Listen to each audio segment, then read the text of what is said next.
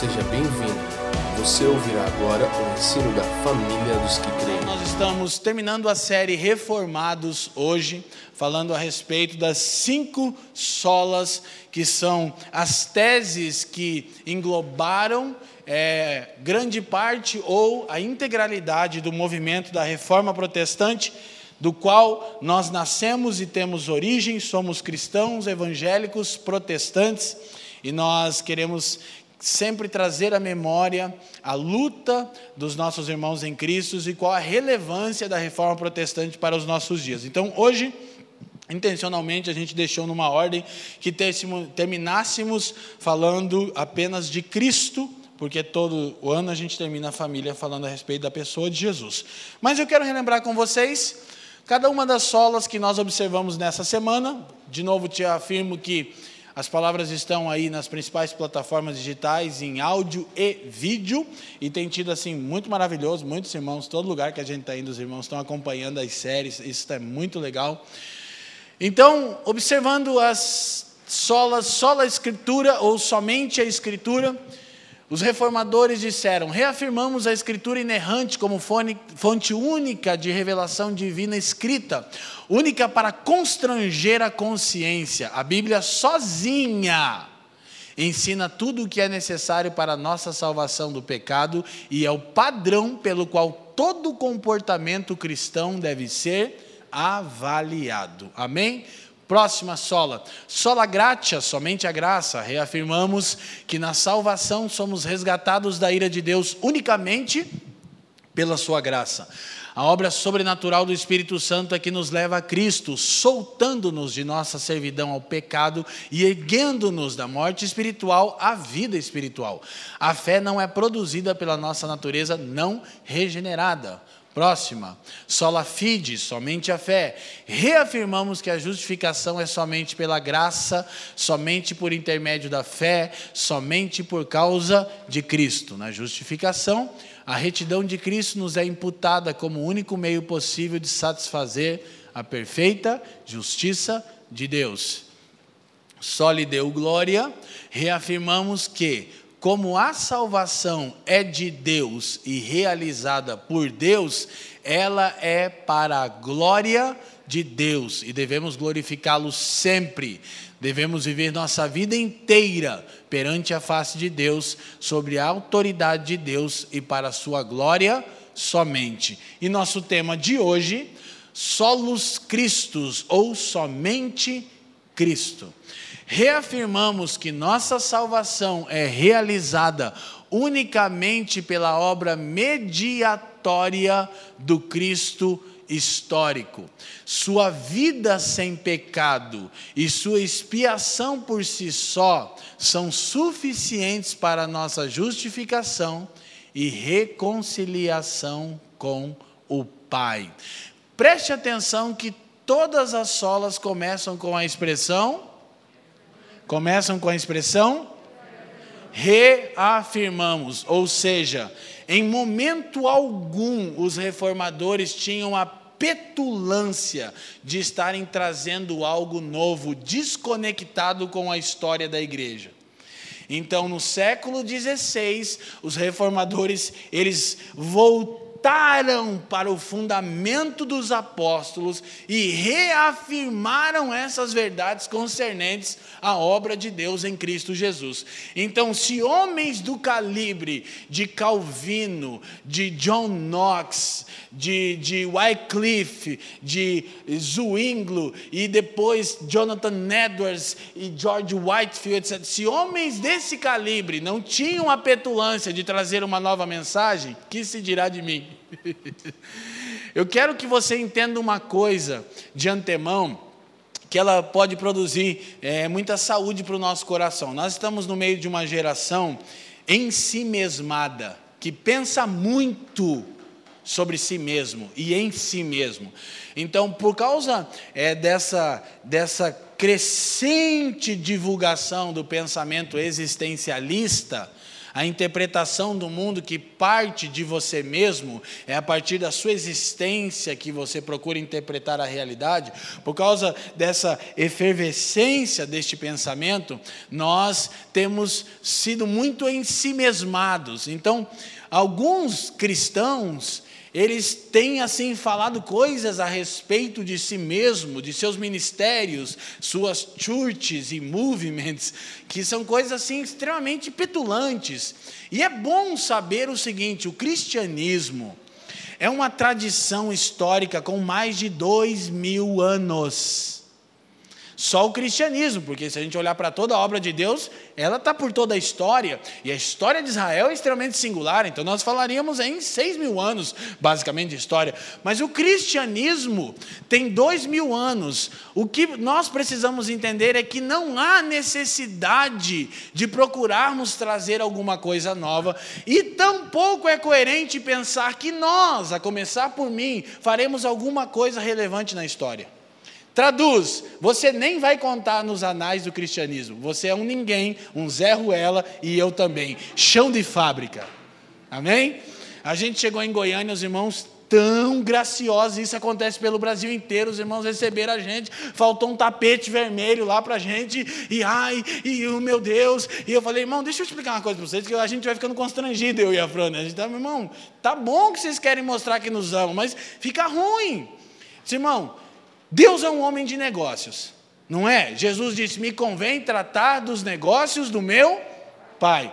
Deus é um homem de negócios. Cristo, seu filho, é o administrador desses negócios. O resto é chão de fábrica. Diga comigo, eu sou chão de fábrica. Pronto. Diga assim: Eu não farei nada de relevante à luz da grande, incrível, maravilhosa história do cristianismo. Eu sou a família dos que creem. Pegou. Glória a Deus! Aleluia! Você, na melhor das hipóteses, é um Zé Ruelo, entendeu? Então não vamos ser tão ensimesmados e vamos só reafirmar o que os apóstolos de Deus disseram, o que o Cristo de Deus disse, amém? Glória a Deus. Isso não é para desanimar você, é só para te falar o que é a realidade mesmo, que ela choca de vez em quando, né? Então eu falei para os irmãos, gente, eu e a Fran, a gente é tudo chão de fábrica. E os irmãos, foi um alívio, parecia um peso da escola. Ai, tanto que, olha só, os irmãos prepararam para a gente lá o hotel, toda uma agenda, vai, vai comer aqui, no restaurante Y, no restaurante. Ontem a gente terminou saindo do hotel e dormindo no apartamento deles mesmo. E ele chorando, dizendo assim: a gente nunca viu gente assim. Eu falei: então vocês não conhecem cristãos, os de verdade, os chão de fábrica. E na verdade nem dormiu, né, amor? Porque a gente ficou até de madrugada conversando as demandas da igreja. Mas nós precisamos ter essa convicção. Eu tenho sido abençoado com isso. Há muita história no cristianismo e eu só quero me conectar à história de Deus, amém? A história da igreja, a história dos meus irmãos e fazer aquilo que cabe fazer na minha geração. Se tiver alguma valia que seja para a glória de Cristo, para a edificação da sua igreja, provavelmente a gente vai passar batido na história mesmo, amém? Glória a Deus. Tá certo que ó, tô, hoje eu estou feliz, né? Então, só vou contar uma coisa que hoje eu estou inspirado, que essa não é para cortar da mensagem, Gu. Eu estou olhando para o Gustavo aqui agora, nesse momento. A gente vindo agora de Goiânia, aí entrou o tricolor, né, da Vila Capanema. Ah, cara, que Deus o tenha. Quase caindo para a série, quase caindo para a série C, né, Melcoso? Aí entrou o tricolor e eu já fiz ali um videozinho para mostrar pro bem, né? Falei, ó, oh, bem, o tricolor voando com o pai. E perderam, né? Estão caindo para a Série C. Nem sorriso os caras deram. Aí eu filmando, falei, time a gente não escolhe, a gente herda do pai. Então vamos lá, tricolor, é nós, né? Ninguém nem olhou para minha cara. Daí eu desliguei, meio frustrado, né? A Fran falou, acho que eles não te ouviram por causa da máscara. Quando eu desliguei, o último jogador falou, pastor, que prazer! Era o 10 do Paraná, meu, que Falei, hum, toca em mim que eu vou. Ah, cara! Daí eu já fomos no Instagram, né, amor? Fuçou, segue a família, acompanha a gente. Eu olhei, é o 10 do tricolor da vila. Mas como é que esse homem não congrega aqui? Ah, não, agora eu falei, cara, me senti importante, né, cara? Falei, ó, oh, não me. Quem me viu passar na prova, irmão? O último, Pastor Leandro. Tudo bem, filho? Tem que orar por vocês, vocês estão com um treco ruim no couro. Então, glória a Deus, amém? Vocês estão felizes? Então, gente, o que nós queremos observar, vamos a dois textos das Escrituras. Atos, capítulo 4, versículo 12.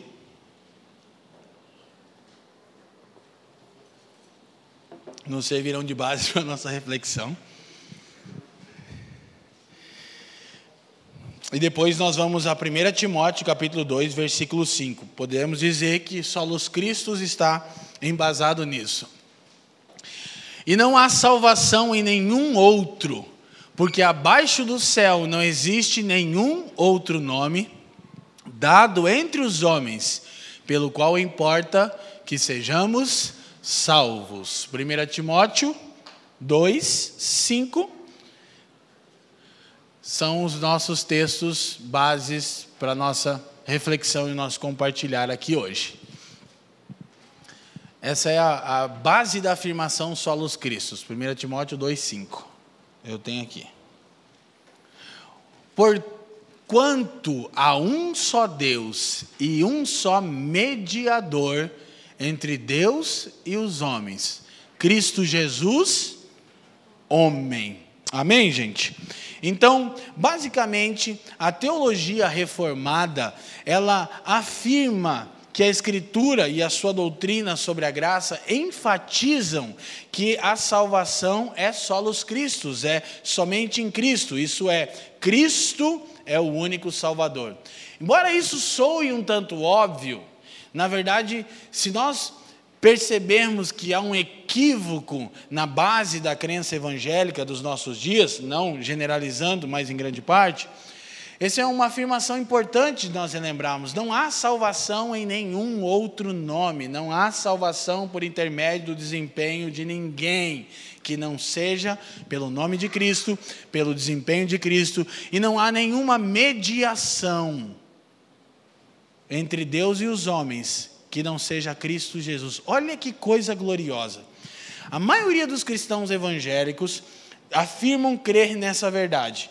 Você sabe, no contexto da igreja medieval, a igreja se colocava como a, a, intersecção, como a mediação entre Deus e os homens, a história das indulgências e tudo aquilo que a história nos mostra.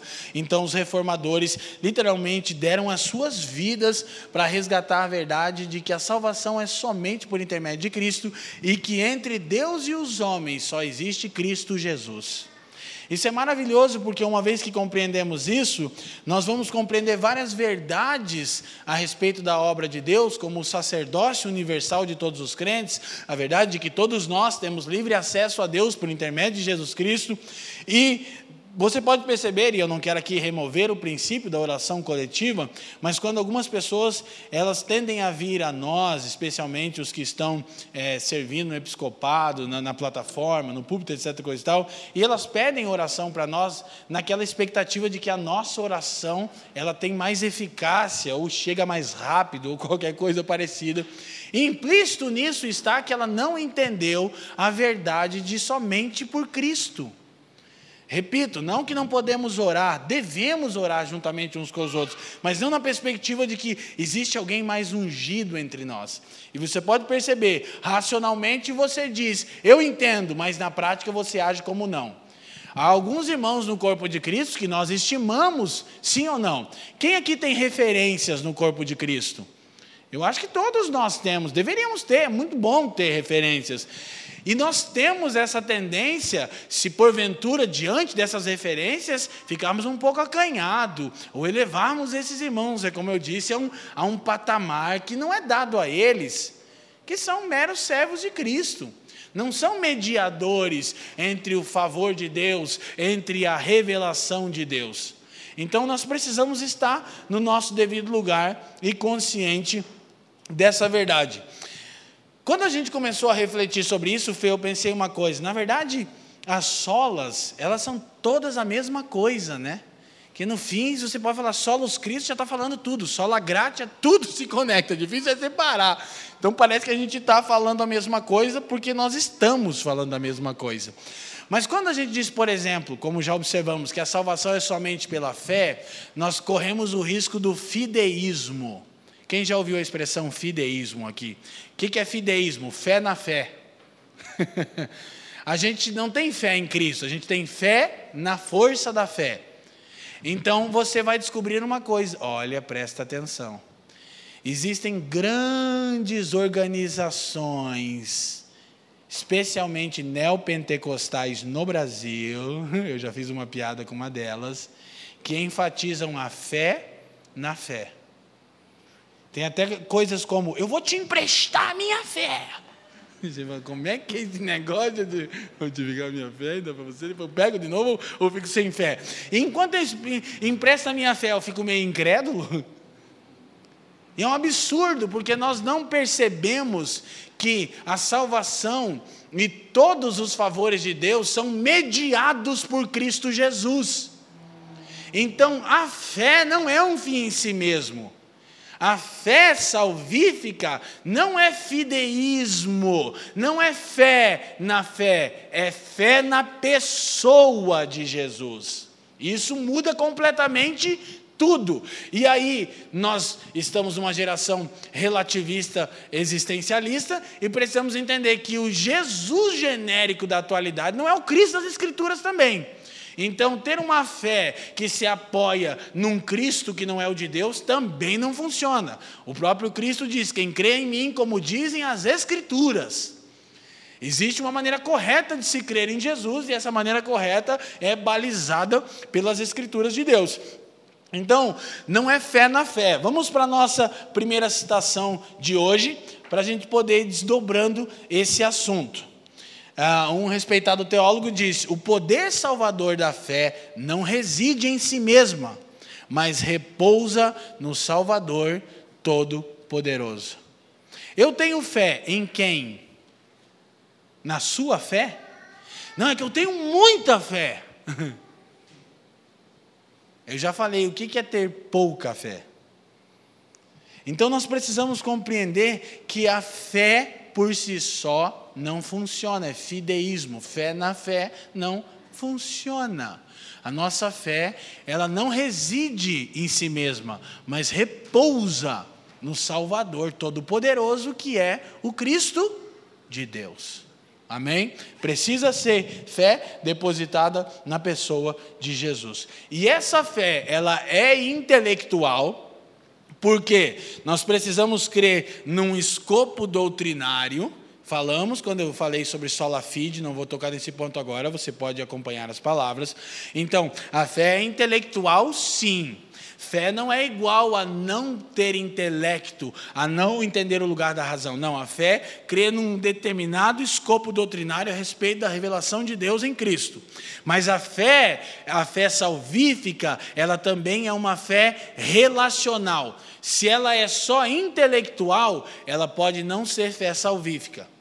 Porque a fé, não, eu creio nos fatos históricos a respeito de Jesus. Importante é o primeiro passo, mas existe uma relação entre você e a pessoa de Cristo? Porque não somente o Cristo, especialmente Deus, ele é na geração atual um conceito abstrato.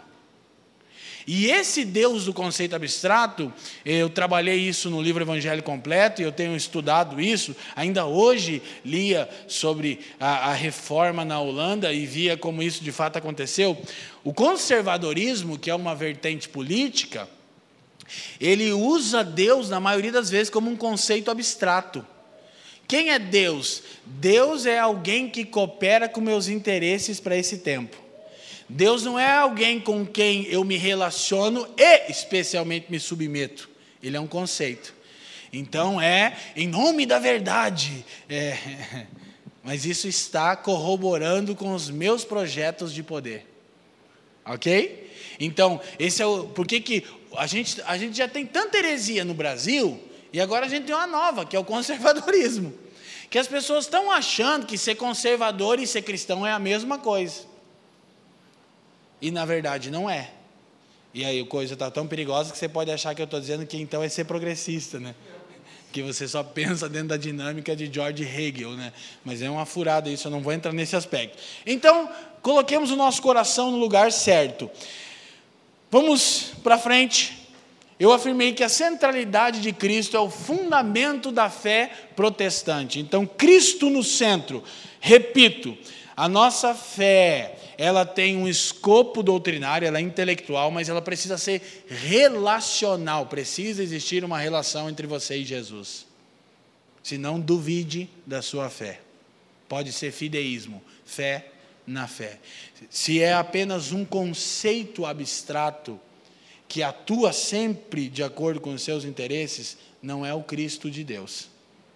Então, precisamos ter esse aspecto relacional para podermos crescer é, no conhecimento. Vamos caminhando um pouquinho intencionalmente, como eu disse, a gente está reafirmando o que as Escrituras dizem, o que a tradição da igreja diz. Vamos ver o que um dos mais importantes homens falaram sobre isso, que é Martinho Lutero. Lutero disse: Jesus é o centro e a circunferência da Bíblia. Isso significa que quem ele é e o que ele faz em sua morte e ressurreição são o conteúdo fundamental das Escrituras. Então nós precisamos compreender que as Escrituras, eu sempre digo isso, a melhor maneira que eu já encontrei de definir as Escrituras é que as Escrituras são a história da revelação progressiva que Deus faz de si mesmo aos homens, a saber, Cristo Jesus. O que é a Bíblia? É a história da revelação progressiva de Deus aos homens, Cristo. Todo o drama bíblico se dá para revelar o Emanuel por isso, os reformadores eram enfáticos em afirmar que toda a circunferência da Bíblia trata da pessoa e da obra de Cristo.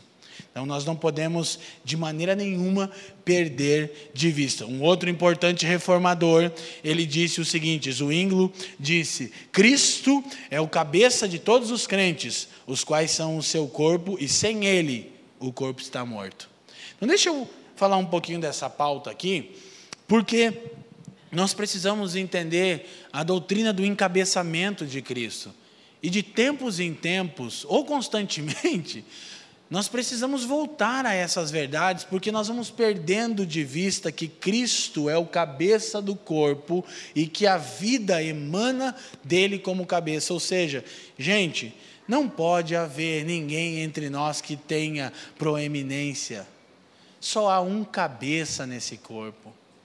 Como é difícil as pessoas compreenderem essa verdade, e por isso as pessoas estão subjugadas pela religiosidade, porque nós estimamos além da medida os homens de Deus e as mulheres de Deus. Volto a dizer, a gente tem um problema com os extremos. Se a gente está falando do encabeçamento de Cristo e não temos é, honra exacerbada com ninguém, a garotada que não entende o que é honra já acha que pode desrespeitar e atropelar todo mundo. Não, esse extremo também não é um extremo proveitoso.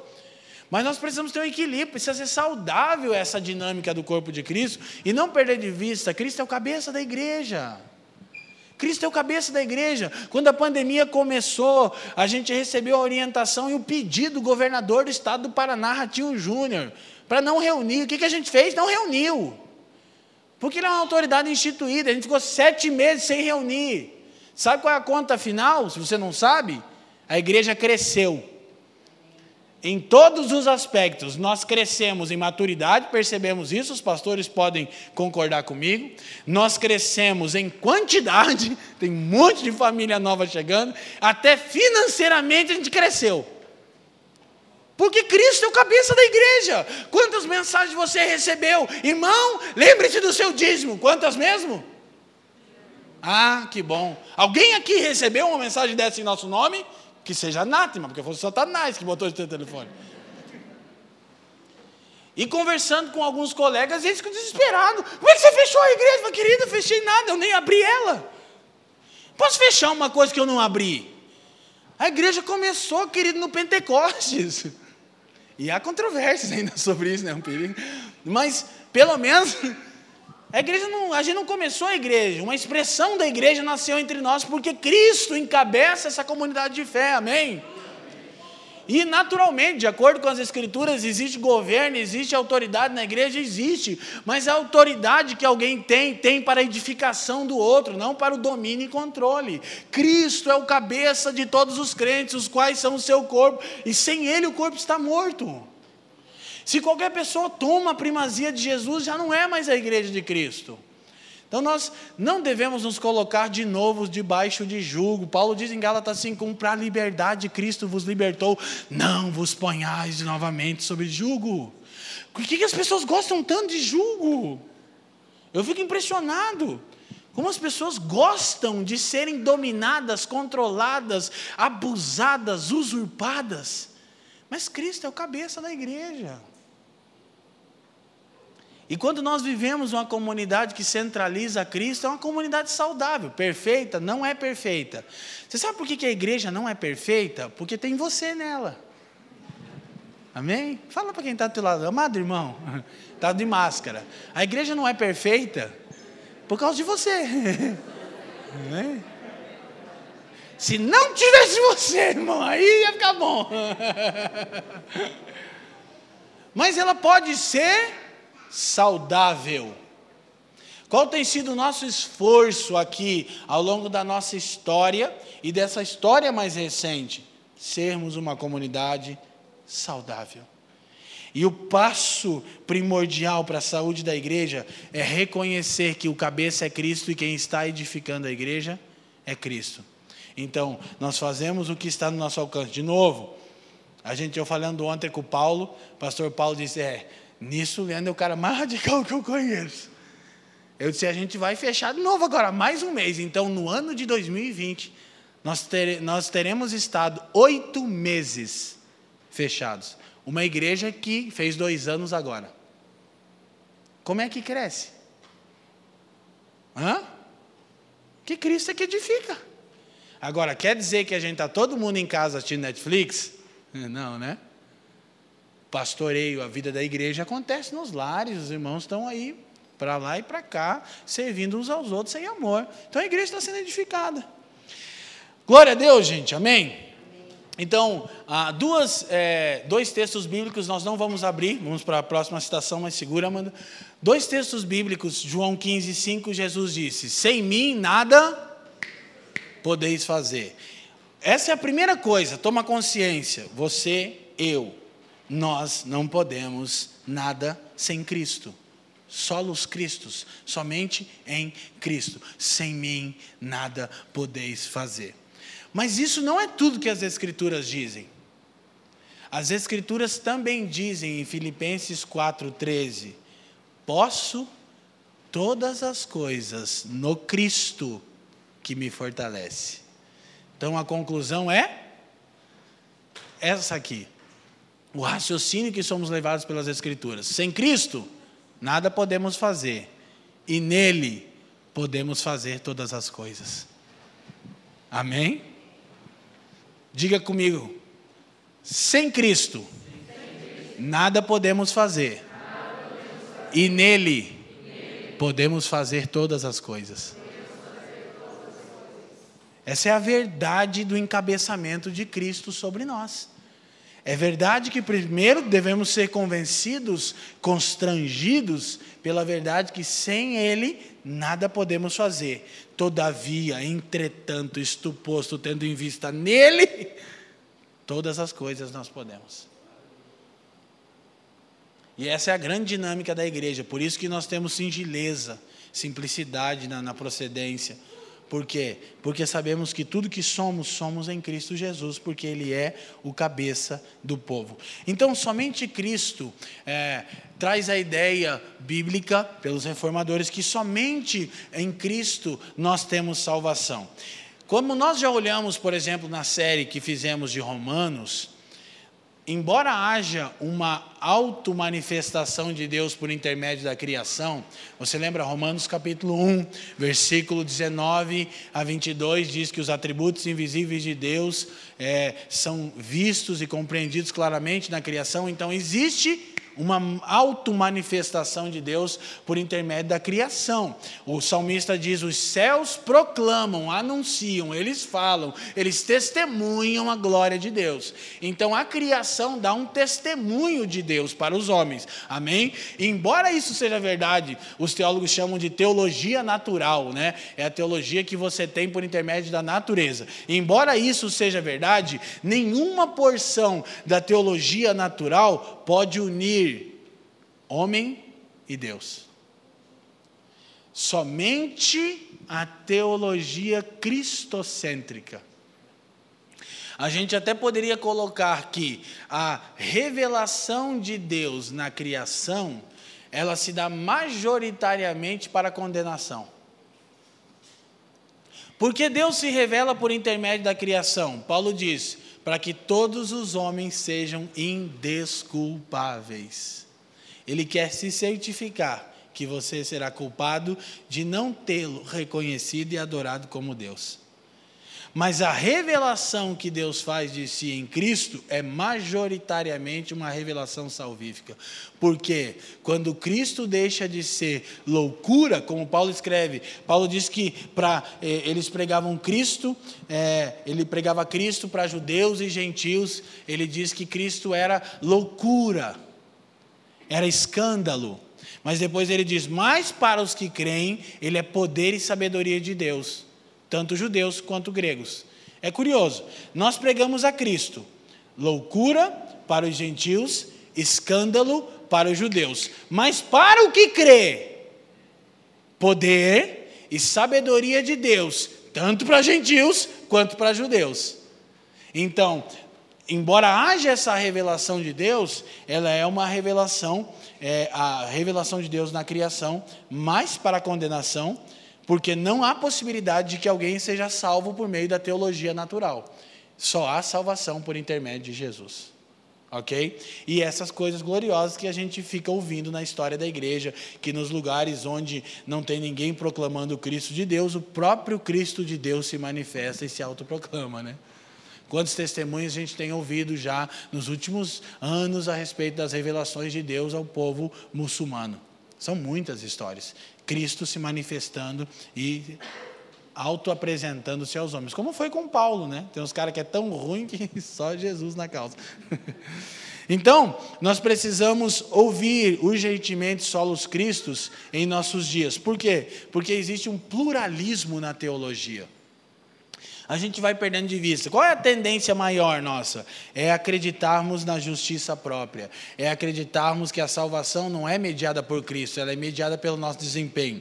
Então a gente com esses amados irmãos lá, e eu sei que eles não se ofenderão com a minha fala é, ontem, irmãos assim, amantes de Jesus de verdade, gente muito séria. E, e, e, a irmã disse para nós no carro ontem, ela falou, meu Deus, é uma libertação isso. Ela falou, está sendo um peso da minha escosta. Você está ouvindo o evangelho, querida. Você imagina de novo, né, amor? Eu lembrei da Luciana, sua, sua, sua tia, Voneir, foi a mesma coisa que aconteceu. A gente lá com os pastores amados e a esposa do pastor cardiologista. Maravilhosa, salvando a vida da galera. Em crise, Felipe. Se eu tenho que largar a medicina para ser pastora. Que eu aprendi que eh, eu falei para ela, pastor já tem bastante, cardiologista não tem muito, e os pastores estão precisando de cardiologistas. Fica nessa função, nem que seja por mim. Mas ela falou, pastor, isso é libertador. Porque por vezes eu tenho que estudar medicina, cardiologia, aqueles livrão que parece que não faz sentido, parece que eu não estou fazendo nada de útil. Por quê? Por causa dessa fragmentação de um evangelho diluído e falso que diz que viver para Deus é desse jeito aqui, que você tem que fazer por merecer, você tem que ser um pastor, você tem que ser um missionário. E, na verdade, você é um pastor e um missionário, né? Agora me foge quem diz que, eu acho que Spurgeon diz que os crentes ou são missionários ou impostores. Não tem um meio termo, né? Se você não é um missionário, você é um impostor, porque todo nascido de novo é um missionário. Então, compreender a salvação que se dá somente por Cristo, gente, que eu trato muito no livro Evangelho Completo, e a abrangência da salvação de Cristo sobre toda a criação, vai nos levar a viver essa beleza do Evangelho. Então, por causa desse pluralismo na teologia e por causa da teologia liberal, a coisa está pegando no Brasil forte, cara. A teologia liberal chegou chegando, sempre esteve aí, mas agora pulverizou. A teologia liberal vai fragmentando a Bíblia, vai atualizando a Bíblia, vai, vai tentando trazer ali novas perspectivas, e por causa dessa é, teologia, por causa desse liberalismo teológico, é que a gente precisa sempre estar voltando àquilo que foi dito por Cristo, depois pelos apóstolos, pelos pais da igreja, nós temos os reformadores, avivalistas, e a gente não precisa tentar inventar uma coisa nova, o cristianismo tem se sustentado. Eu, algum dos autores que eu estou lendo agora, que não me, fo me foge a memória quem é, mas ele disse uma coisa muito legal, estava lendo sobre o embate do cristianismo né, com o existencialismo, e, e aí tudo que é fruto do existencialismo, que o feminismo é fruto do existencialismo de Sartre, etc. Coisa e, tal. e esse autor, que agora não me recordo quem era, eu acho que é o Norman Geisler, ele disse assim: o cristianismo está pronto para o embate com qualquer filosofia da pós-modernidade. Ele não carece de defesa. Eu não preciso defender o Evangelho, eu tenho que ser fiel ao Evangelho. Como se, ai, agora, meu Deus, Deus não contava com essa, agora ficou muito ruim. É que nós não conhecemos o Evangelho como um todo, a abrangência da redenção que está em Cristo Jesus. Você, cons você consegue imaginar o que eu estou te falando? Uma pessoa está pensando em largar a cardiologia. E o marido dela testemunhando, dizendo: Cara, ela sofre, porque ela se envolve com os pacientes, ela sabe sobre a família, ela ora por eles. E quando ela recebe a notícia que algum partiu, acaba o dia dela. Ela não entende que isso é pastoreio. Não entendia, graças a Deus agora ela entende. Ela ouviu o evangelho completo. Amém? Está passando aqui no visor aqui, ó. Www. Uma piadinha. Então, gente, sobre esse problema do liberalismo teológico, da fragmentação da, da mensagem, é, Richard Niebuhr disse algo incrível. Ele disse: As pessoas hoje em dia proclamam e adoram um Deus sem ira, o qual trouxe homens sem pecado para um reino sem julgamento, por meio de ministrações de um Cristo sem a cruz. Richard Niebuhr disse isso há mais de 60 anos atrás. Profético, né? As pessoas hoje em dia proclamam e adoram um Deus sem ira, o qual trouxe homens sem pecado. Olha o pelagianismo aí, gente para um reino sem julgamento, hyper grace, por meio de ministrações de um Cristo sem a cruz.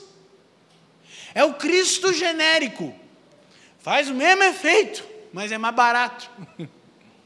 Eu sempre disse isso, há muitos anos eu digo isso, que o entretenimento evangélico, o, o, o, culto experience, a máquina de fumaça, o fundo preto e a banda que toca com o, com o pregador.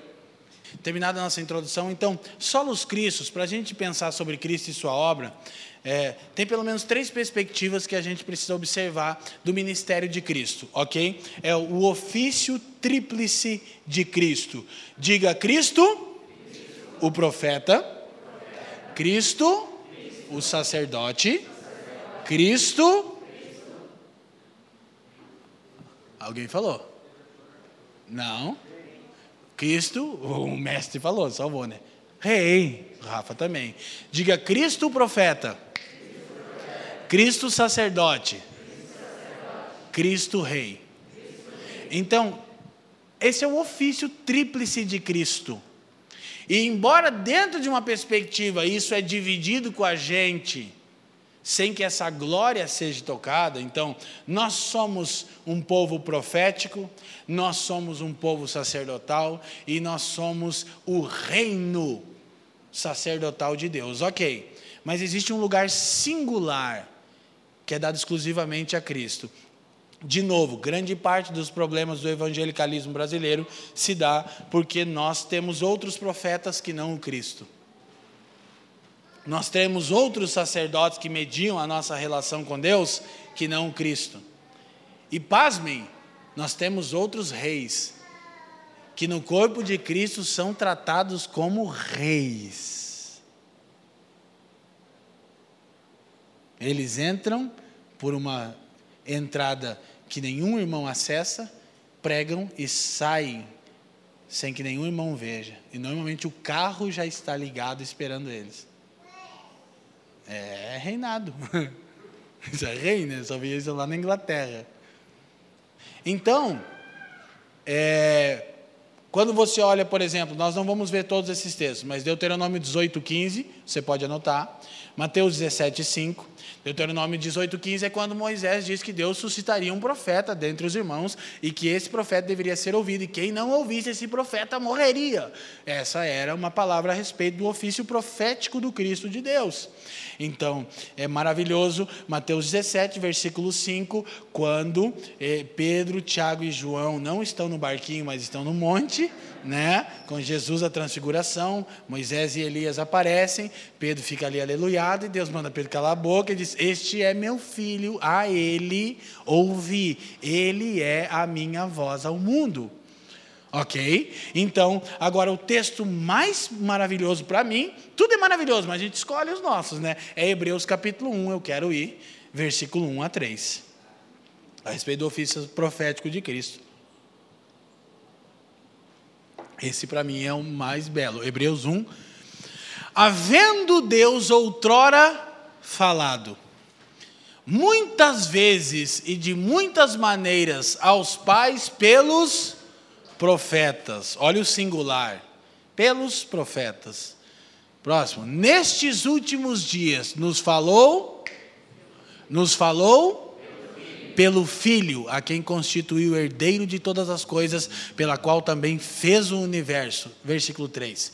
Ele que é o resplendor da glória e a expressão exata do seu ser, sustentando todas as coisas pela palavra do seu poder, depois de ter feito a purificação dos pecados, assentou-se à direita da majestade nas alturas. Aqui você vê Cristo profeta, Cristo sacerdote, Cristo rei.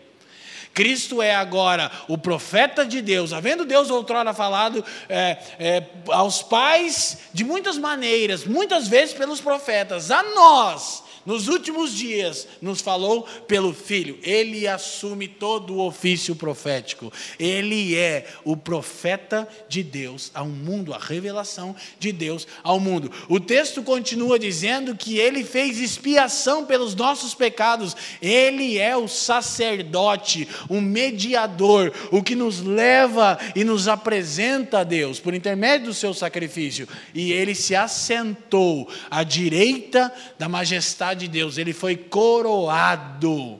Então, Cristo o profeta, Cristo o sacerdote, Cristo o rei. Amém? Exclusivamente isso é dado a ele. Então, Cristo é o profeta que precisamos para nos instruir nas coisas de Deus, a fim de curar a nossa cegueira e ignorância. Essa instrução se dá por intermédio das Escrituras.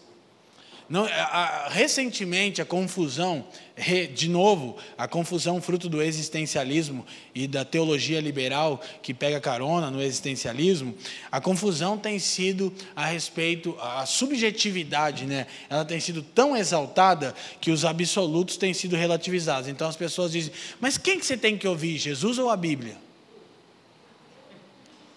Ei, pai, está rolando, está rolando, vocês estão assistindo, está acontecendo isso. As pessoas chegaram a. Por quê? Deixa eu te explicar de novo, relembrar. Por causa do existencialismo, que é a filosofia que vem permeando a história da igreja, mais recente, que começa com um cristão, que tinha um outro intuito, mas isso vai falar que é, é o dinamarquês, Kierkegaard. Começa com ele o existencialismo, mas ele vai tomando uma outra forma. Então, o que é o existencialismo? Vocês estão vendo que eu estou insistindo com isso. Então, se o pastor está insistindo, dá uma atenção para isso. Que eu estou convencido que esse é o principal desafio da nossa geração. E tantos outros homens de Deus já identificaram isso. O existencialismo é a ideia que a existência precede a essência, ou seja, não tem essência nenhuma antes do ser humano existir e não tem essência nenhuma depois. Portanto, o ser humano existe e passa a definir seus próprios valores. Que isso? A exaltação da subjetividade. Não existe mais nada concreto e absoluto, tudo é subjetivo. Você diz, queridas escrituras dizem isso, daí você fala, mas Jesus falou comigo. Hum. Hum, como é que é isso aí? Não, eu estava ali queimando. Tá, tá, tá, mas as escrituras estão dizendo, cara, mas é que eu senti aqui forte. Você sentiu? mas, deixa eu te explicar, não existe nenhum nível de subjetividade da nossa relação, existe muita subjetividade da nossa relação com Deus. Só que essa subjetividade, ela nunca conflita com os absolutos. É, é a sua relação com Deus, ela é direta por intermédio de Cristo, é o que eu estou defendendo aqui. Então tem um lance teu e de Jesus, só que Jesus não é teu. o meu Jesus. Não, não tem o seu Jesus. Você é de Jesus, mas você não tem Jesus. Entendeu? Jesus é que nos tem. Então, existe a subjetividade, a nossa relação, a maneira como Deus trata conosco, a maneira como Deus ministra nosso coração. Claro, não estou removendo isso. Mas o problema é que a exaltação da subjetividade tem relativizado os absolutos bíblicos. Agora não é o que está escrito, é o que eu senti. Hum, ah, ah, entendeu, né? Coisa bem sentida, assim, bem existencialista, assim. Começou onde? Isso, em mim. Muito louco, cara. Muito louco, velho. Doideira. E aí a gente vai vendo esses grandes problemas. Então, Cristo é o profeta é, por intermédio do qual somos instruídos pelas Escrituras. Jesus disse isso abertamente, claramente, em João 5,39. Ele diz: examinai as Escrituras porque elas testificam de mim. Então toda a escritura sempre aponta para Cristo, ela nunca conflita com a pessoa de Jesus. Então a gente vai conhecendo o Senhor pelas escrituras. E eu de maneira nenhuma vou remover a verdade subjetiva da relação de cada um com Jesus. Só que ele não é teu Jesus, você é que é dele. Entendeu? Ele é um Jesus só e o que ele é, ele é para todo mundo. Mas você é dele. Amém? Essa é a coisa. Como a gente cantou, o que Cristo, a gente cantou hoje ou não cantou? E eu estou na minha cabeça, cantou, né? O que Cristo oferece, Ele é. É isso. E a gente nem combinou. Glória a Deus, aleluia.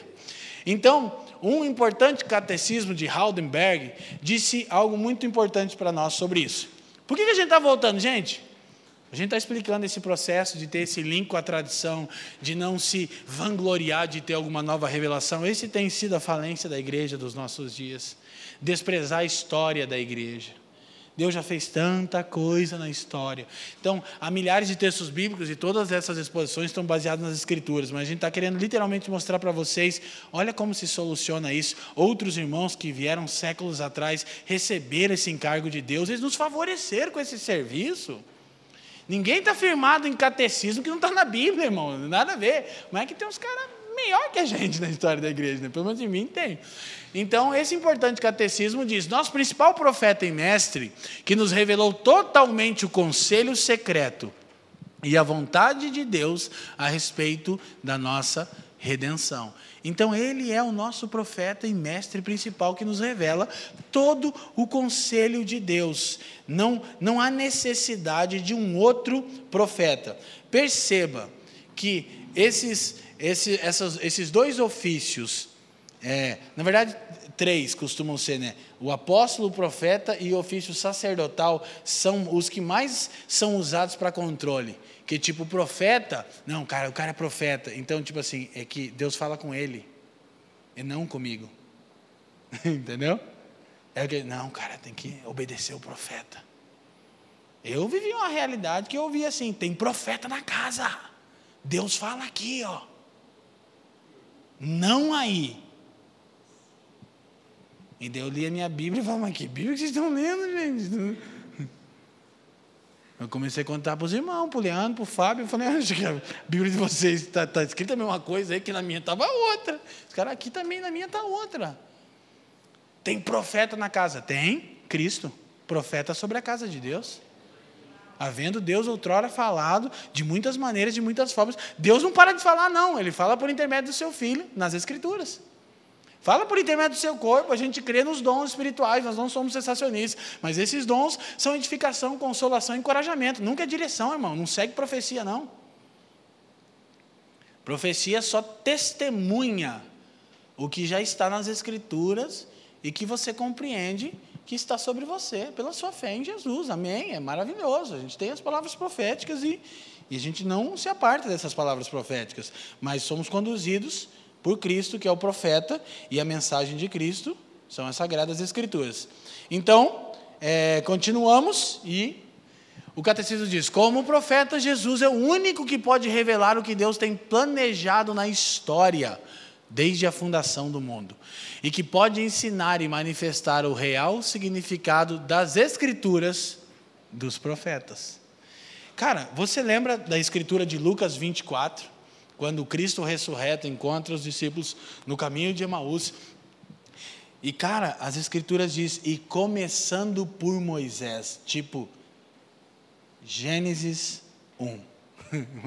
Fica imaginando Jesus, gente, vamos lá. Gênesis 1. Vocês lembram? No princípio, E ele foi passando, começando por, profeta, por Moisés, passando pelos profetas e pelos salmos, explicou que tudo convergia nele. Imagina a aula de teologia mais poderosa da história.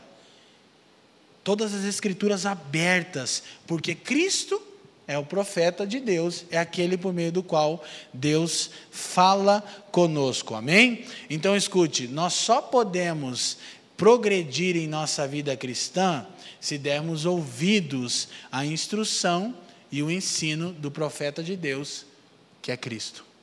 Amém? Que tem falado por intermédio dos seus apóstolos e que ficou registrado o que ele falou. Ele fala por meio dos homens? Fala esses são os apóstolos. Né? Então, eles registraram, toda a escritura é inspirada, é soprada por Deus. Falou por meio dos profetas, Hebreus diz, falou por meio dos apóstolos, e essa fala é, na verdade, Cristo falando a nós, e o registro está nas Escrituras. Amém? Então, vou repetir. A exaltação da subjetividade tem relativizado o absoluto da Escritura. Essa tem sido a principal razão de morte da nossa geração. Uma geração cada vez mais subjetiva, existencialista e relativista. Quando você traz para o confronto a, pergunta, a resposta, não, mas é que. Aí você já sabe, ah, eu sei, você vai dizer que no seu caso não se enquadra nisso. A Bíblia precisa ser atualizada no teu caso. Precisamos fazer uma atualização aqui para você. Não, é que assim, ó, você não entendeu, pastor. Não, não, acho que é você que não entendeu. E essa é a grande questão. Por isso que a gente tem que pregar uma boa nova, né, Max? Não dá um bom conselho. Não vem, ai, pequei, boa nova. Ai, não pequei, boa nova. Quer saber o que você está dizendo? Boa nova. Não tem que dar conselho nenhum, irmão, entendeu? Então, precisamos compreender isso. Seguindo Cristo como sacerdote, o mesmo catecismo diz pelo sacrifício de seu corpo nos redimiu e fez contínua intercessão junto ao Pai por nós. Depois a Confissão Batista de Londres de 1689 diz para nós, por causa do nosso afastamento de Deus e da imperfeição de nossos melhores serviços. Olha, essa coisa boa de lembrar, né? O melhor que você faz ainda é ruim. Vamos lá, só para lembrar o nosso nossa nossa confissão de fé, vamos lá. Não é que sejamos ruins. Amém? Não é que você seja ruim, irmão. Não se esqueça disso. Você é pior do que pensa. Glória a Deus. Então, da imperfeição dos nossos melhores serviços, precisamos do seu ofício sacerdotal para nos reconciliar com Deus e nos tornar aceitáveis por Ele. Eu só sou aceitável a Deus por intermédio de Jesus Cristo.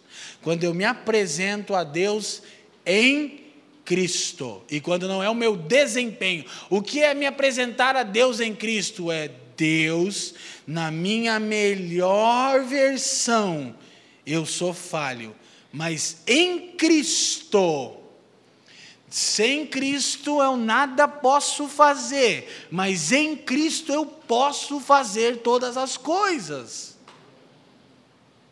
Por isso que a gente perde de vista que o Evangelho, como boa nova, não é uma coisa que a gente escuta no primeiro momento da nossa caminhada com o Senhor e deixa para trás. Porque a gente pensa que o Evangelho é uma coisa simples. Ah, vamos falar das coisas espirituais.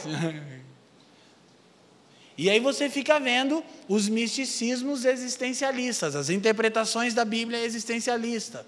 Não, o profético, o não sei o quê, os jargões que parecem carregar alguma substância mas que ao longo do tempo se provam incoerentes. Cada vez mais, né? Não tem, não adianta. O tempo passa, o tempo voa, né? E só a poupança para meninos.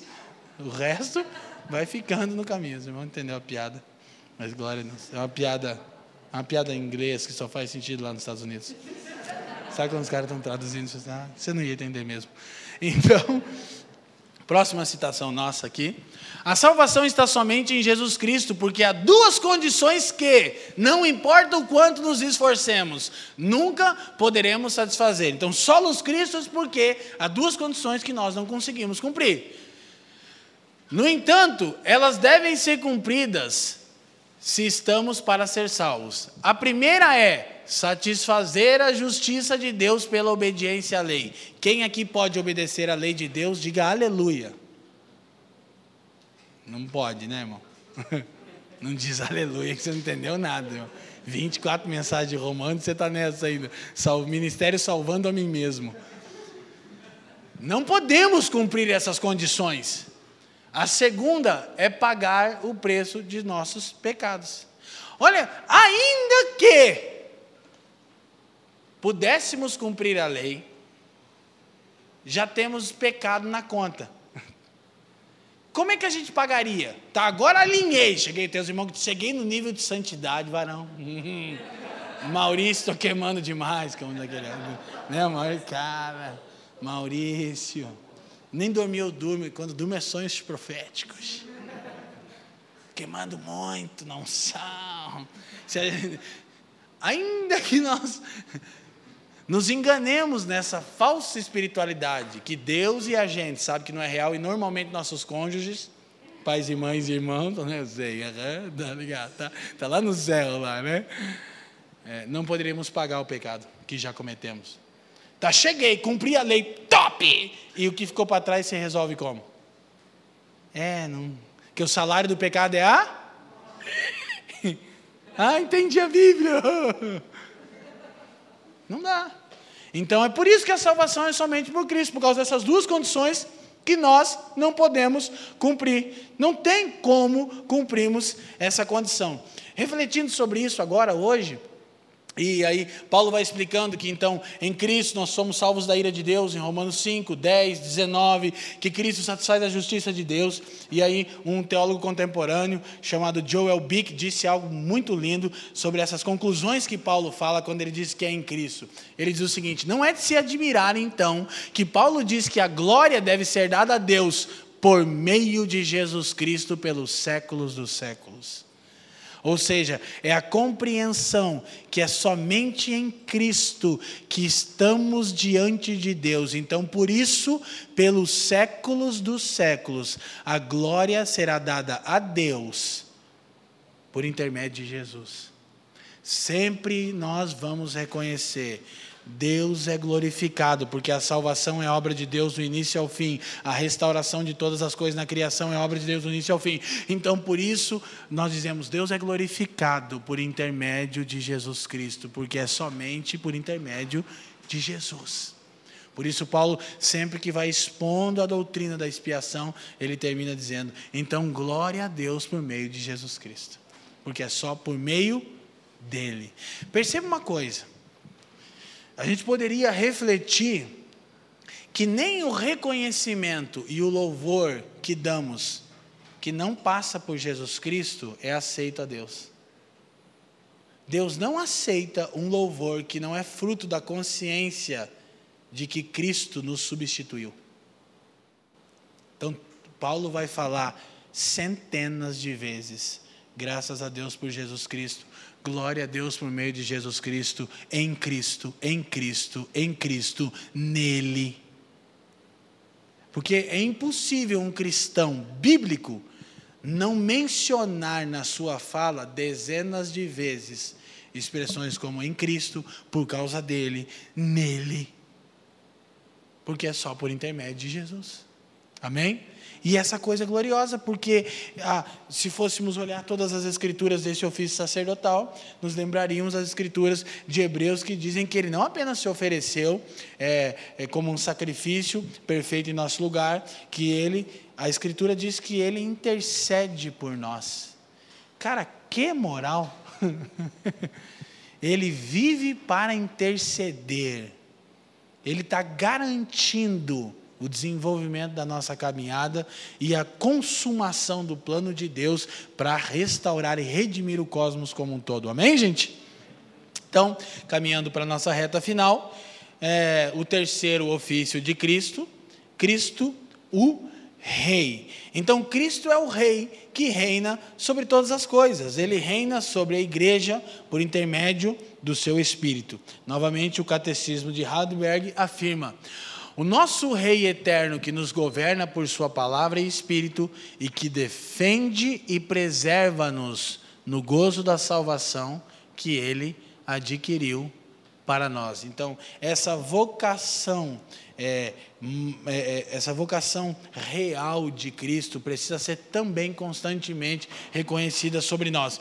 Não apenas no nossa, na nossa postura de gratidão a Jesus como Rei, mas também na consciência da soberania de Jesus sobre todas as coisas. Então isso é fundamental.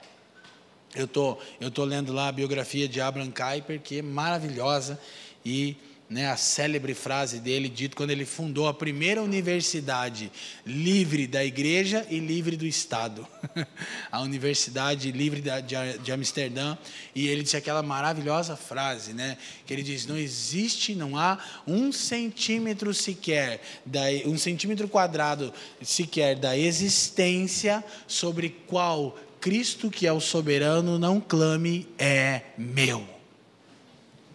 Então, em uma época de fragmentações da vida, trazer à mente a soberania de Cristo torna a vida gloriosa.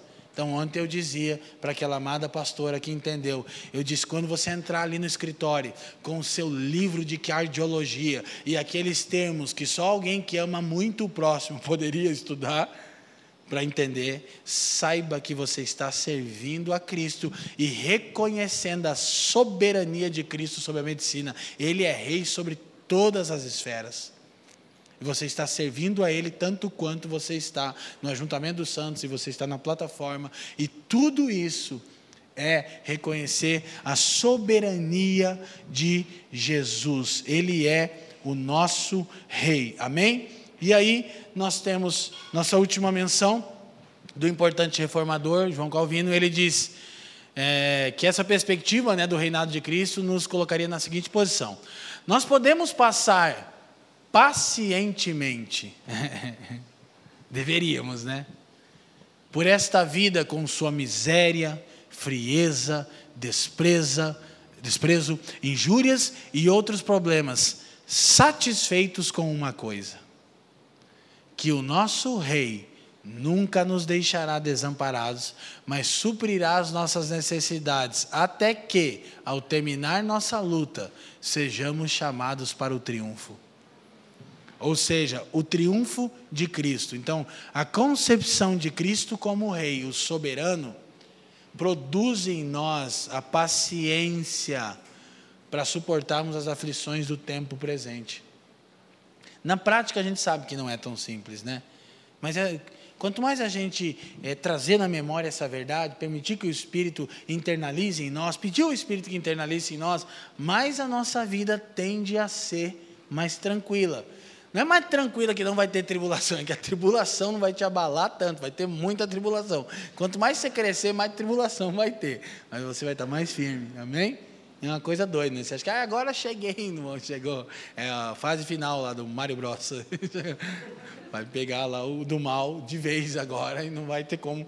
Você vai ter que. Mas você vai ser sustentado por essa compreensão. Então nós podemos crescer na vida cristã apenas se vivermos obedientes ao domínio de Cristo pelo seu poder e conscientes da sua soberania. Olha se é um tempo oportuno ou não, queridos, para a gente trazer à memória o reinado de Jesus sobre todas as coisas. Não é um reinado meramente futuro, embora ele vai ter essa plenitude na vinda do Senhor, mas ele é um reinado agora. Então, voltar a essas verdades, essa, essa segurança na soberania de Deus por intermédio de Jesus, o Rei, o que está exaltado à destra da majestade, que vive para interceder. Isso realmente vai nos trazer num lugar de mais firmeza. É, para não ser muito pesado, eu vou, eu queria, é, quando a gente fala de Cristo, eu sempre retorno àquilo que Jonathan Edwards chamou de as excelências de Cristo. Nós já usamos isso em três ou quatro ou cinco palavras é muito maravilhosa. E eu quero fazer menção aqui de algumas coisas para a gente fechar. Jonathan Edwards diz assim, ele disse o seguinte sobre a pessoa de Jesus. Ele disse: ah, há um conjunto de tais excelências em Cristo, como em nossa maneira de conceber são muito diferentes uma das outras e em nosso ponto de vista impossíveis de existirem simultaneamente em uma mesma pessoa. Então escuta, Jesus é tão singular que na nossa concepção Existem algumas virtudes ou condições que não podem existir simultaneamente numa mesma pessoa, mas elas existem em Jesus. E Edward segue diz assim: encontra-se em Jesus Cristo infinita alteza e infinita condescendência, ou seja, ele é tão rei empoderado quanto é flexível. Quando você pensa em reinado, especialmente na época de Cristo, você pensa em empoderamento. E isso é verdade sobre Cristo em nível que nenhum homem do planeta Terra tem. Mas Cristo é ao mesmo tempo condescendente. Ele é tanto majestoso quanto flexível à vontade do Pai, quanto amoroso. Ele continuava e dizia: Encontra-se em Jesus a infinita justiça e a infinita graça. Ele é tão justo quanto é gracioso. Na pessoa de Cristo reúnem-se infinita glória. Esse é um dos meus preferidos. E a mais profunda humildade. Ninguém recebe tanta glória quanto Cristo no universo. E ninguém manifestou tanta humildade quanto Cristo em todo o universo. Residem nele a infinita glória e a infinita humildade. Penso que Edwards disse isso baseado em Filipenses 2, de sorte de que haja em vocês o mesmo sentimento que houve em Cristo Jesus. Ele continua e diz: Na pessoa de Cristo encontram-se majestade infinita e mansidão transcendente. Ele é majestoso, glorioso, poderoso, na mesma medida que é manso. Edwards continua e diz: encontram-se na pessoa de Cristo a mais profunda reverência para com Deus e igualdade com Deus. Ele é tão reverente ao Pai e é, na mesma medida, igual ao Pai. Ele mesmo diz: Eu e o Pai somos um. Há conjugados na pessoa de Cristo infinito mérito e grandiosa paciência sobre os seus sofrimentos, sobre os sofrimentos. Olha, olha a prática disso. Há conjugado na pessoa de Cristo infinito mérito e grandiosa paciência para com os seus sofrimentos. Como que a gente é? Se a gente tiver uma nisca de mérito na discussão com a patroa, a gente não arreda, né, mãe? Aleluia, mãe. Glória a Deus. E as escrituras relatam e Edwards organiza dizendo que uma das excelências de Cristo é que há nele infinito mérito. Ele é um único merecedor. E, ao mesmo tempo, grandiosa paciência para sofrer por aquilo que não é sua responsabilidade.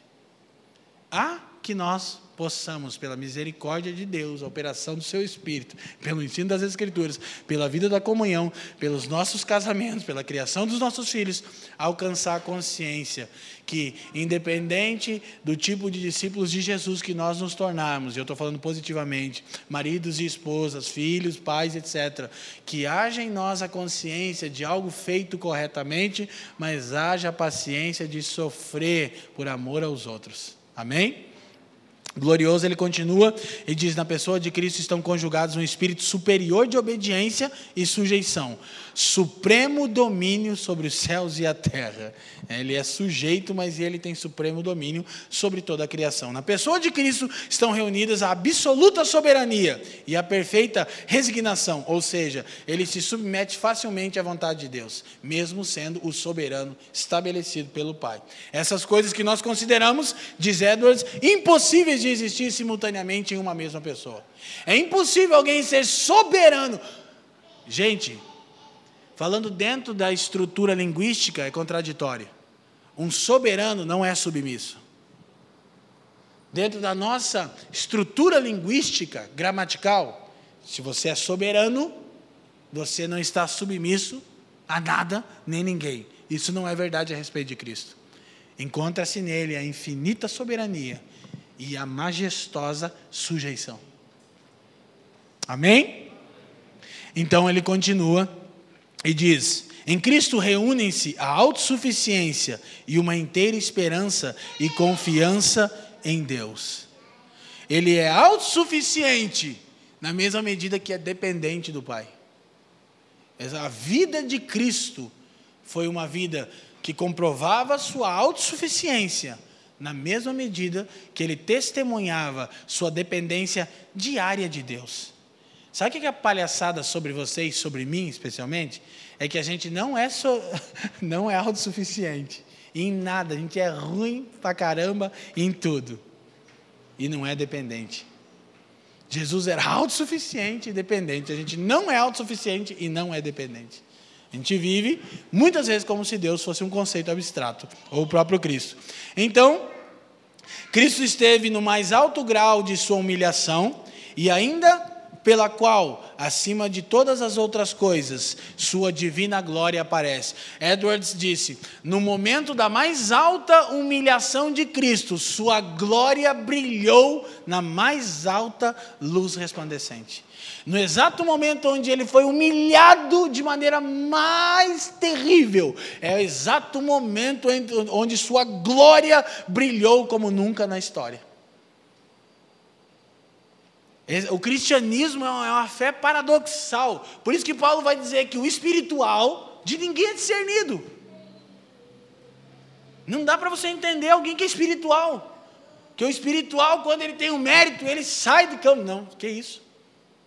Por favor. Eu não vou tomar isso aqui para o meu reconhecimento.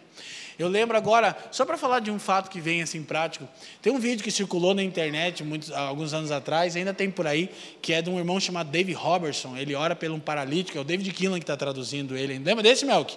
Que é lá em Campo Grande, lá, está o Irineu, está o Hermínio, tá os caras tudo novinho.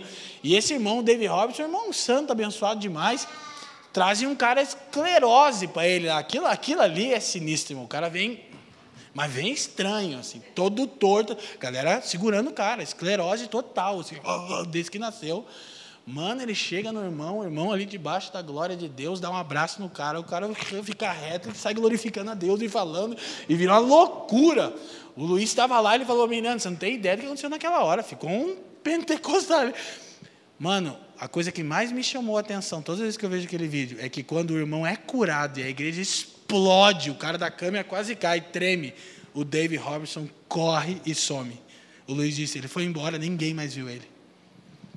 Tipo, um irmão que na hora teve a consciência: eu não posso receber nenhum crédito, nada a ver com isso aqui que aconteceu.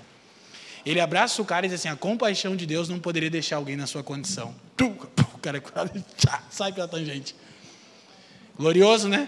Então, o irmão está testemunhando Cristo na sua prática. A gente podia ver isso, o próprio Jonathan Edwards, né? No fim da vida, o cara disse: é, Eu reconheço que eu era muito carnal. Nós então nós estamos perdidos. Você conhece um pouquinho, não é não, Mayara? Você conhece um pouquinho da história do Jonathan Edwards? O cara disse: é, Então, final da vida, eu reconheço que bastante era alma. Dizem que até os caras levitavam nos cultos dele, de mover de Deus, os caras voavam. Sabia? Tem foto dos caras voando. Esse negócio esquisito, eu não sei o que, que é, mas voa. E ele falou: é, era bastante carne. Que ponto que chega de submissão? É o próprio Paulo. Se Efésios é a última carta de Paulo registrada, que é o que a maioria dos historiadores pensam que é, das últimas no mínimo, é exatamente em Efésios 3:8 que Paulo diz: "A mim o menor dentre todos os santos". E a gente não precisa ter dúvida que nesse momento Paulo era provavelmente o ser humano que mais perto estava da imagem de Jesus, né? Ele diz: Eu sou o menor dentre todos os santos e o maior entre todos os pecadores. Essas são os frutos da natureza de Cristo, porque é glorioso e importante vermos em Cristo, mas é importante sabermos que é possível a gente experimentar isso pelo Espírito. Só que, cara, seria tão bom, eu me lembro do começo da minha caminhada com Jesus, que eu orava, Deus, tira o orgulho de mim. E eu pensava que Deus ia colocar a mão assim, tirar o orgulho. E, orgulho, fora, espírito de. Ah. É. Sério, eu me lembro da, de ter feito uma oração assim na semana, sincera, oração de verdade, aquela que você fala, cara, não consigo. Deus tira meu orgulho, aleluia, chorei, era de verdade. Eu achei, cara, eu levantei já me sentindo mais humilde, entendeu? Cara, tô humildaço agora, cara, graças a Deus. O time se portou bem dentro de campo, né? Coletivo, eu sou. Cara, naquela semana eu fui exposto a uma humilhação terrível e quando eu fui orar de novo, eu fui violento para Deus. E, cara, você está maluco? Eu estou humildaço no bagulho. Por que, que eu te pedi essa semana? Aí, quando eu terminei de falar, eu, é, é assim? Então, retiro, retiro. Esquece, apaga. Eu, é novo na caminhada, eu lembro. O Senhor começou a ministrar meu coração. Você acha que é o quê? Eu disse, não tem esse negócio de enfiar a mão e tirar não, eu vou te expor mesmo. Falei, meu Jesus. Então, só de vez em quando eu oro com essas coisas, né? Eu não oro sempre sobre ela. Muita humilhação é difícil, né, irmão?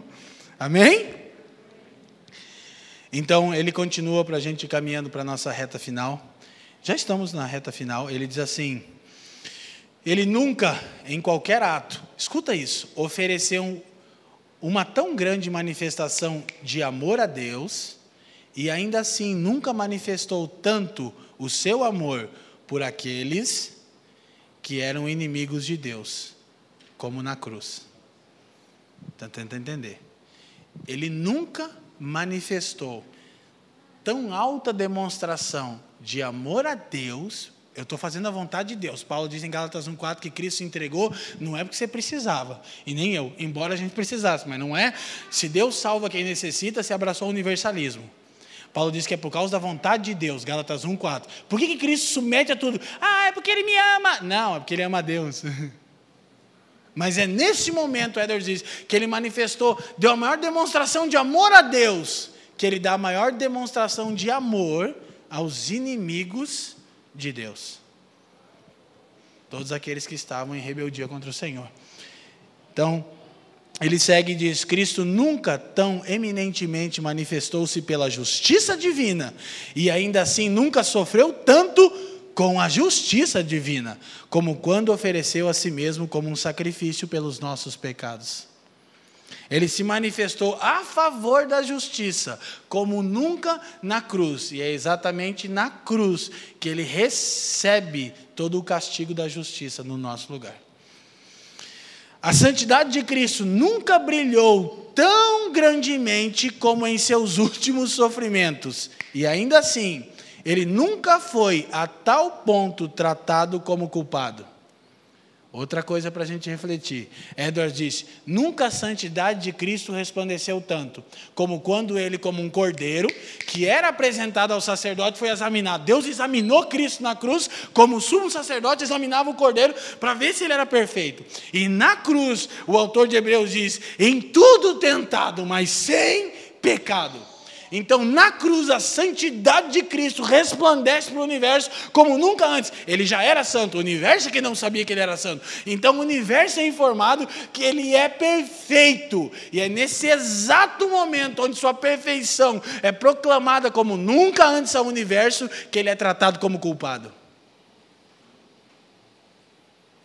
Isso é glorioso, irmão. E aí você tem de novo a frase de Joel Bick. Não é de se admirar que Paulo sempre termine dizendo: Glória a Deus por intermédio de Jesus, pelos séculos dos séculos e amém.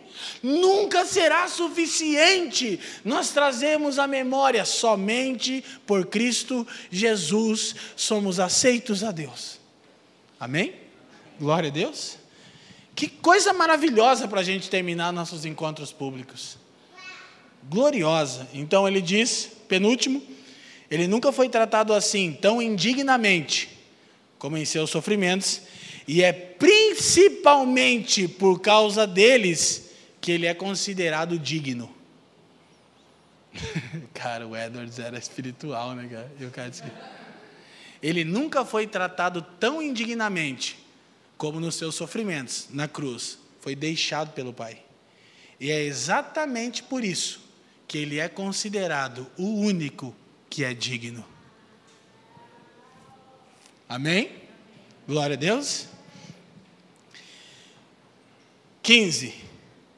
Foi nos últimos sofrimentos de Cristo, acima de tudo, que ele foi entregue ao poder dos seus inimigos, e ainda por estes, acima de tudo, obteve a vitória plena sobre todos os seus inimigos.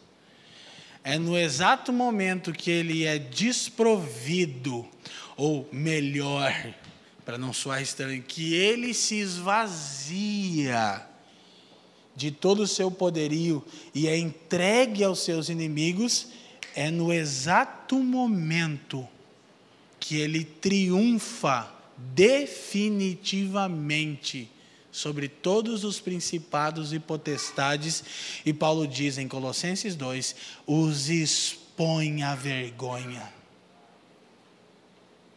Esse é o poder do Evangelho de Jesus. É quando nos reconhecemos desprovidos de virtude. Agora, tem uma coisa muito diferente entre a gente e Jesus. É porque você e eu não temos mesmo virtude. trazer à memória isso é exaltar a Cristo. Quando eu e você, você lembra que Jesus disse que quando nós fizermos tudo aquilo que nos foi ordenado, como é que a gente tem que se considerar? Quando você fazer tudo que te foi mandado, como é que você tem que se considerar? Hã? Inútil, disse a Isa. É? Vem aquele louvor lá na mente, aquele velho louvor, inútil.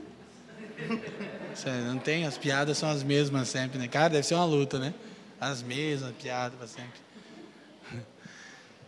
Então, quando eu estou, ah, estou aqui, me quebrantando, me reconhecendo um lixo, é porque você é mesmo. Olha, aí, ó, ó, o Pentecoste, né? essa minha, a minha pentecostal.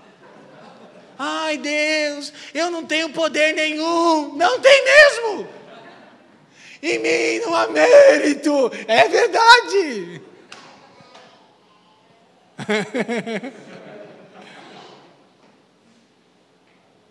Ai, mas eu não sou santo. Claro, todo mundo sabe. Então, quando Cristo se esvazia, isso não é verdade sobre ele. Escuta, quando trata-se de somente Cristo, não é verdade sobre ele. Quando ele abre mão do seu poder, ele é o soberano sobre toda a criação de Deus. Quando ele participa do nosso pecado, ele é o cordeiro perfeito de Deus que tira o pecado do mundo. Então, se a gente entender o cristianismo, escuta, do prisma dos solos cristos, a gente vai ser o tipo de gente mais legal no planeta Terra. Porque toda hora que a gente mais ou menos acertar, porque nunca acerta de verdade, não vai ter nenhum tipo de louvor para nós, nenhum tipo de reconhecimento. Eu não vou ficar ofendido com ninguém que não viu que eu era uma bênção. Que na verdade não é tudo isso, né? Não é que sejamos ruins. Gente, pensa no impacto. As escrituras dizem que, que a igreja ia caindo na graça da sociedade. E a igreja, e a igreja servindo a Deus de maneira gloriosa. A igreja socorrendo o pobre, o órfão, a viúva, e não tinha selfie, não postava, ajudando o morto à fome. A igreja impactando a sociedade e os irmãos sempre dando toda a glória a Deus por intermédio de Jesus e dizendo: não há nenhuma virtude. Então, quando a gente está alinhado doutrinariamente ou tentando, não tem virtude nenhuma nisso. Porque não estar alinhado doutrinariamente não muda nada para Deus, muda para nós, é a gente que vai se dar mal.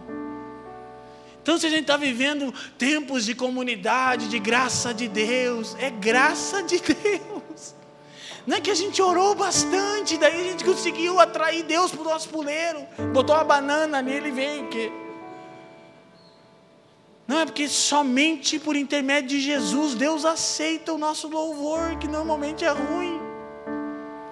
E não é só ruim musicalmente, né, Caldeira e Melk?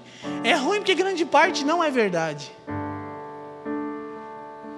O ruim não é a musicalidade, o ruim é a falta de verdade no que a gente canta. Há muitos anos atrás na minha vida, eu entrei em uma de não cantar o que não era verdade na minha playlist. Quase. Foi lá embaixo, irmão. Foi lá embaixo. Tem vezes que eu escuto umas músicas que eu quero ser verdade, mas eu não canto, eu só fico recebendo. Eu estou recebendo aqui esse mistério. Não tem umas canções que você fala.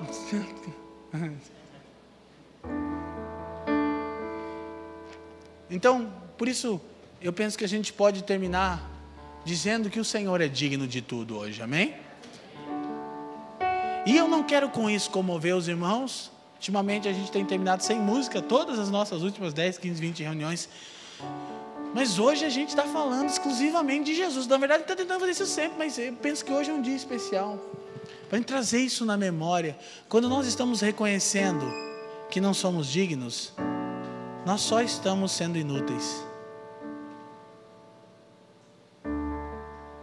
Quando a gente reconhece que não é digno e reconhece que Ele é digno, nós estamos sendo adoradores. É bom, é importante e é bíblico reconhecer o que nós não somos. Mas para virar adoração, tem que convergir para reconhecer o que Ele é. Isso é louvor. Então não importa a condição que você esteja ou a condição que eu estou. Quando a gente é tomado pela consciência de que é somente por Cristo, não tem a ver como a gente está, tem a ver com Ele ser merecedor.